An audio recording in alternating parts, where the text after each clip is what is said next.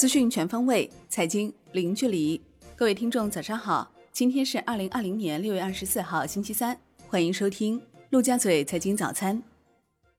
宏观方面，央行公开市场六月二十三号开展九百亿元七天期和一千一百亿元十四天期逆回购操作，当日无逆回购到期，净投放两千亿元。交通运输部数据显示。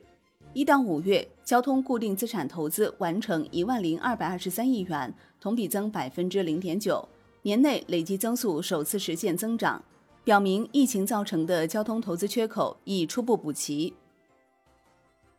钟南山院士表示，在今冬明春交际时，预计新冠肺炎疫情仍不会消失，但不会像第一波疫情出现这么大的爆发。国内股市方面。A 股震荡攀升，呈现喝酒吃药行情，多只白马股创新高，创业板指八连升，刷新近四年半新高。上证指数收涨百分之零点一八，深证成指涨百分之零点七八，创业板指涨百分之一点六七，万德全 A 涨百分之零点三六。两市成交额超七千五百亿元，北向资金净买入七点五二亿元。恒生指数收涨百分之一点六二。全日大市成交一千一百九十四亿港元，腾讯涨近百分之五，逼近五百港元关口，总市值超四点七五万亿港元，超越阿里居港股第一位。港交所、美团点评、阿里健康、高鑫零售等多股创历史新高。证监会同意寒武纪、伟思医疗科创板 IPO 注册，盛香生物、齐安信科创板首发过会。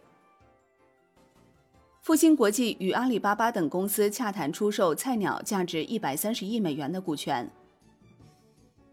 据日经新闻报道，中通快递就香港二次上市与投行接洽，最早可能在今年年底上市，或筹资十到二十亿美元。金融方面，监管摸底人身险公司发行资本补充债券情况，研究完善资本补充有关政策制度。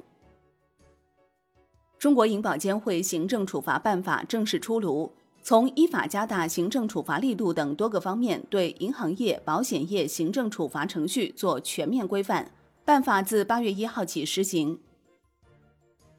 产业方面，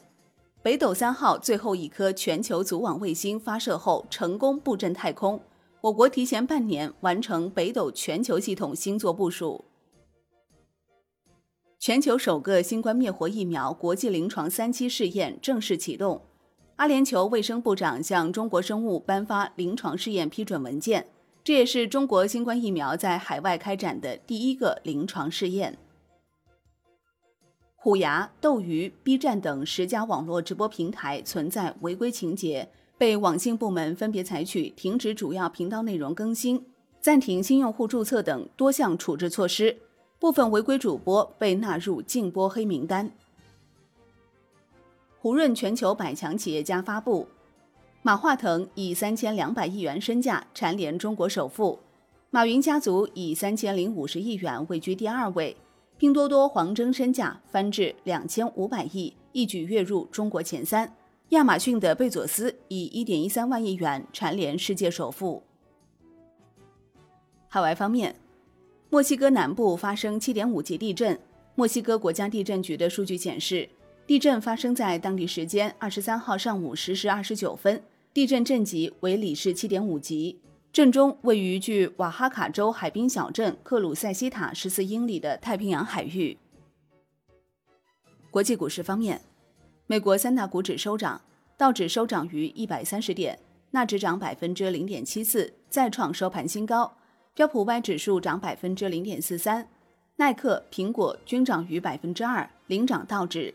苹果、亚马逊、微软、Facebook 纷纷再创收盘新高。截至收盘，道指涨百分之零点五，报两万六千一百五十六点一点；标普五百涨百分之零点四三，报三千一百三十一点二九点；纳指涨百分之零点七四，报一万零一百三十一点三七点。欧股集体收涨。德国 D X 指数涨百分之二点一三，法国 C C 四零指数涨百分之一点三九，英国富时一百指数涨百分之一点二一。瑞幸咖啡公告称，因未能提交年度报告，再度收到纳斯达克的退市通知，公司正努力研究尽快提交年报的方法。商品方面，国际油价全线下跌，Umax 原油期货收跌百分之一点七四，报四十点零二美元每桶，终结三连涨；布油收跌百分之一点三二，报四十二点五美元每桶。COMEX 黄金期货收涨百分之零点九八，报一千七百八十三点七美元每盎司。COMEX 白银期货收涨百分之一点零五，报十八点零九美元每盎司。伦敦基本金属多数下跌，其中 LME 七铜、LME 七镍收涨。国内商品期货夜盘涨跌不一，线材收涨百分之一点五二，大豆跌百分之一点七，铁矿石收涨百分之零点四六，螺纹钢、热轧卷板分别收跌百分之零点零六和百分之零点二二，橡胶收平。沥青收跌百分之零点零八，焦炭、动力煤分别收跌百分之零点零五和百分之零点二九，焦煤收涨百分之零点五五。大商所表示，六月二十四号当晚不进行夜盘交易，六月二十九号所有合约集合竞价时间为八点五十五分到九点，当晚恢复夜盘交易。债券方面，国债期货小幅收跌。十年期主力合约跌百分之零点一一，盘中一度跌百分之零点三八。国开等政策性金融债收益率小幅上行，国债收益率转为下行。银行间资金面平衡偏松，隔夜回购利率下行至百分之二下方，十四天回购利率上行二十个基点左右。外汇方面，